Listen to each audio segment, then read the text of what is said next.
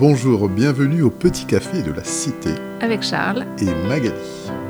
On discute souvent de la Bible autour d'un café avec Magali et on se dit pourquoi pas lancer une invitation à participer à ce partage. Alors tu progresses dans ta recherche? Oui, ces derniers temps, mon attention a été captivée par la personne de Dieu le Père.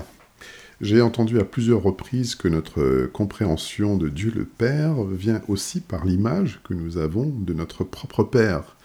Mais quand on regarde attentivement les textes de la Bible, on se rend compte que si nous pouvons faire quelques analogies, on est bien loin du portrait du Père qui est aux cieux que la Bible décrit. Mmh. Et le texte qui nous vient à l'esprit serait le Notre Père. Mais dans les textes que tu as parcourus, tu as commencé euh, euh, oui, par la parabole du fils prodigue. C'est un texte fort. Je revois le, fameux tableau de Rembrandt ou, les quatre tableaux de Jacques-Joseph Tissot, entre autres. Ils ont contribué à donner un caractère universel à cette parabole. Crois-tu que notre ami artiste peintre Francisco Ramos en a fait une toile aussi? Tiens, tu auras posé la question. Ah bah écoute, la prochaine fois qu'on le voit, on lui pose la question. Mhm. Alors je, me suis laissé guider par euh, ce texte pour découvrir ce que Jésus nous révèle de son Père en premier lieu dans les évangiles, pour aller ensuite vers l'Ancien Testament et les Épîtres. Mhm. J'avais cette image du mât central d'un chapiteau comme point de départ de toute la voilure. Waouh, c'est bien dit. Mmh, mmh. Mais c'est vrai que c'est important de parler de révélation. Justement, lisons ce texte de Matthieu au chapitre 11, versets 25 à 27. Vers cette même époque, Jésus dit Je te loue, ô Père, Seigneur du ciel et de la terre, parce que tu as caché ces choses aux sages et aux intelligents, et que tu les as révélées à ceux qui sont tout petits.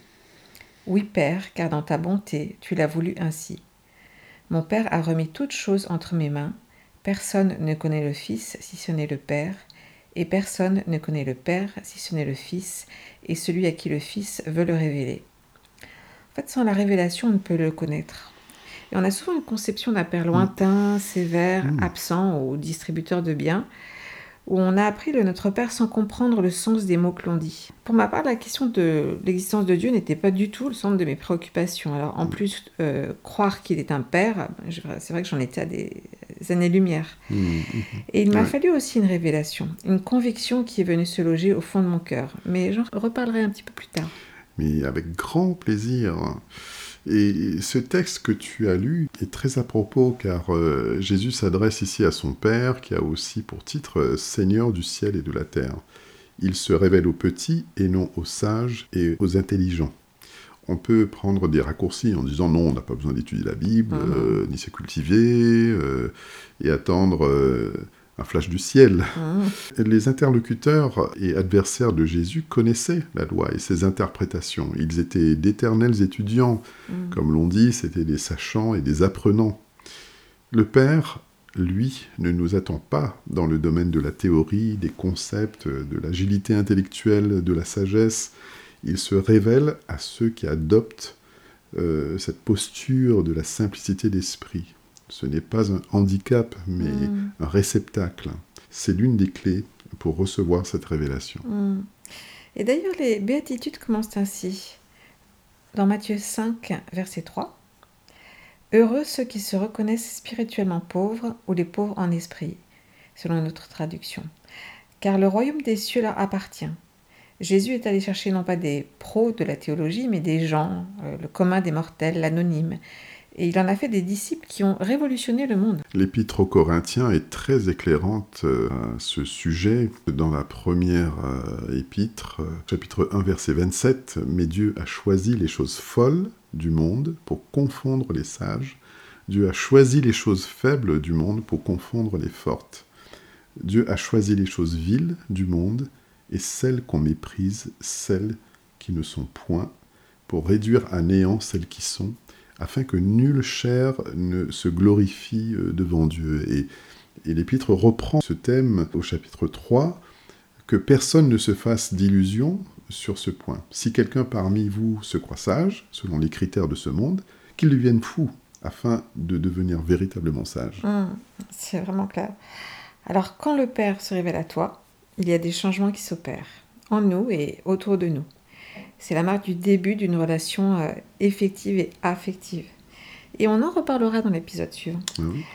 Euh, mais si aujourd'hui il continue de se révéler, je dois accepter de profonds changements dans mon caractère, dans mes attitudes. Mm. Et cela se verra dans la relation aux autres, les priorités qui vont changer. Mais ça ne sera pas vraiment simple. Mm. Cependant, on peut lui faire confiance. Lui va nous modeler pour nous ajuster à cette vie du royaume. Oui, si je comprends, il agit en nous et il a déjà agi pour nous. Mm. Remercier le Père, euh, nous dit l'Épître aux Colossiens au chapitre 1, versets 12 à 14. Remerciez le Père qui vous a rendu capable d'avoir part à l'héritage des saints dans la lumière, qui nous a délivrés de la puissance des ténèbres Mm. et nous a transportés dans le royaume du Fils de son amour, en qui nous avons la rédemption, le pardon des péchés. Mm, oui, c'est un texte sur lequel il faut souvent revenir. hein. Oui, j'ai même appris ce texte par cœur et euh, je le dis, euh, je le récite une fois par semaine au Mhm. moins, car il est dense et en même temps, quand tu cites des textes, euh, par exemple pour aller au boulot ou quand tu as une pensée qui vient te, te troubler, eh bien cela te donne la foi, te remet en perspective. Ouais. Et D'ailleurs, en parlant de perspective, on avait démarré sur le Fils prodigue. On se disait que c'était important de savoir qui est Dieu le Père, que Jésus appelle Papa. Et il dit aussi qu'il est notre Père. Je crois que c'est suffisant pour entamer cette découverte, mais en toute simplicité. Euh, oui, on ne pourra pas tout dire en six minutes.